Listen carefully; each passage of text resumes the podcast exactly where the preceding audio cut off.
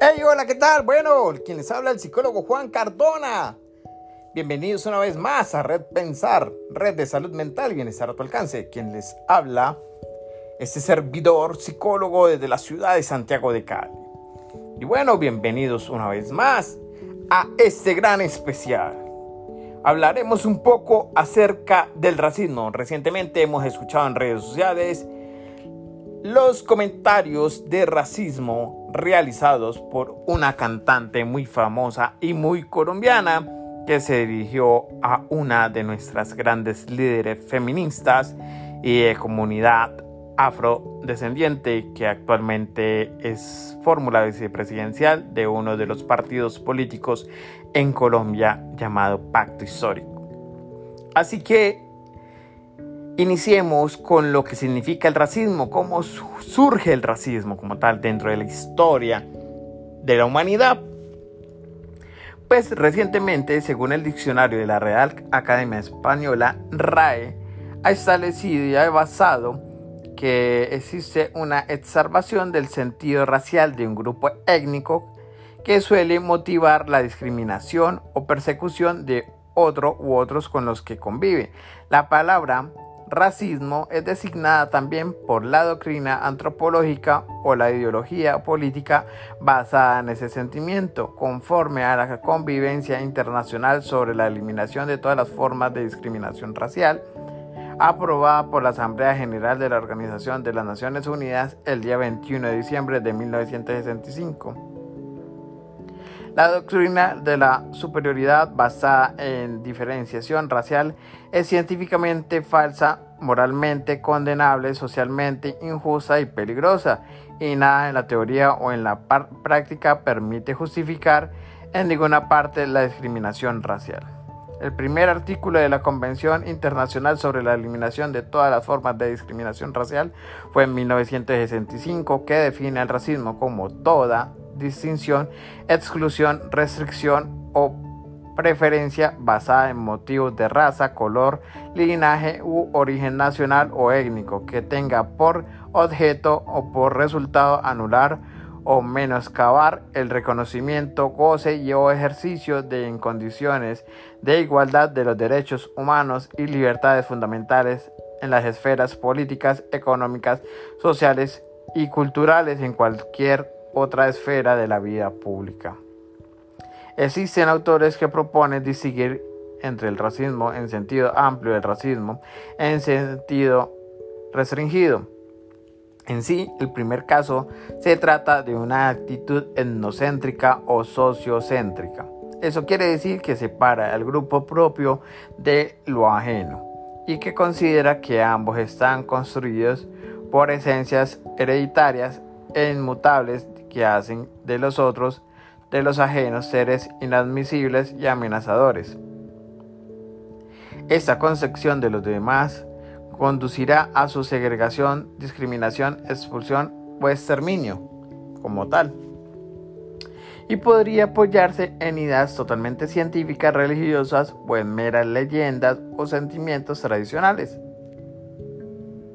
También se afirma que la superioridad intelectual y moral de una raza sobre otra, superioridad que mantiene con la pureza racial y se arruina con el mestizaje. Este tipo de racismo, cuyo modelo es el nazi y el racismo occidental en general, conduce a defender el derecho natural de las razas superiores a imponerse sobre las inferiores. El racismo en sentido restringido es una doctrina de apariencia científica que afirma la determinación biológica hereditaria de las capacidades intelectuales morales del individuo, del ser humano, y la división de los grupos humanos en razas.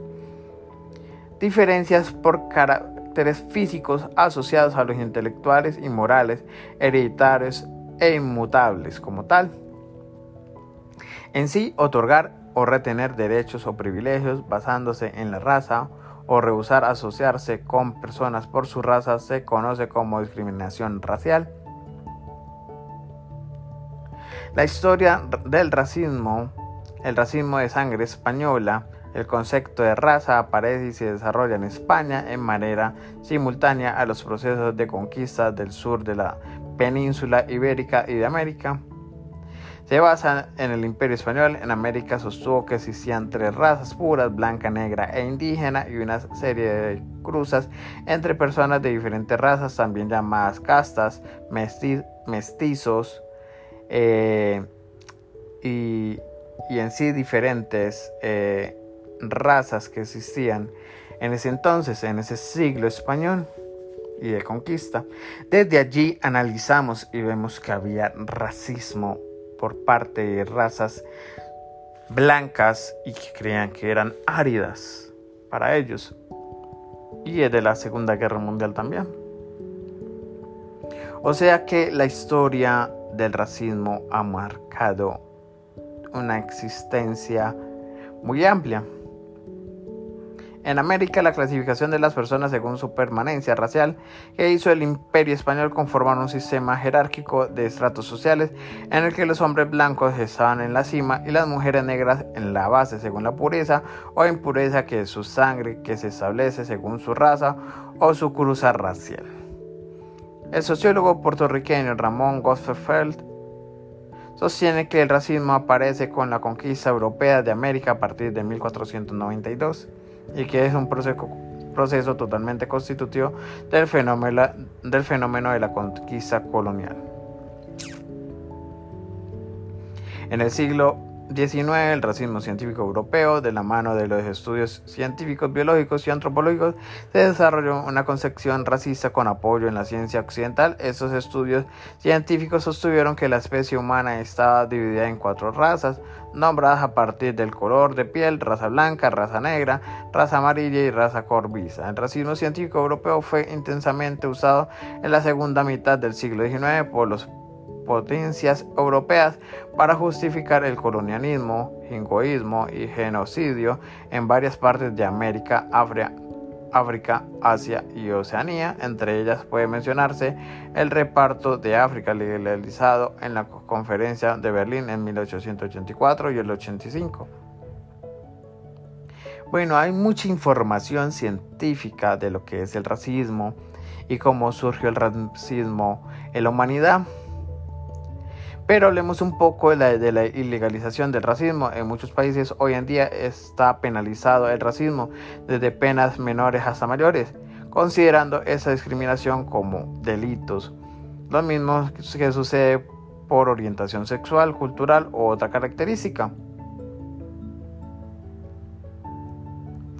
Esto y mucho más aquí a través de Red Pensar, Red de Salud Mental y Bienestar a tu alcance, quien les habló a esta hora de la tarde desde la ciudad de Santiago de Cali, Colombia, el psicólogo Juan Cardona. Sígueme en redes sociales como arroba psicólogo Juan David Cardona, en Facebook, en Instagram, en Twitter como arroba red Pensar. Estamos aquí a disposición de toda la comunidad y al servicio de la sociedad. La salud mental es prioridad de todos. Análisis de realidades sociales, estamos trabajando para toda la comunidad colombiana. Chao, chao, hasta la próxima.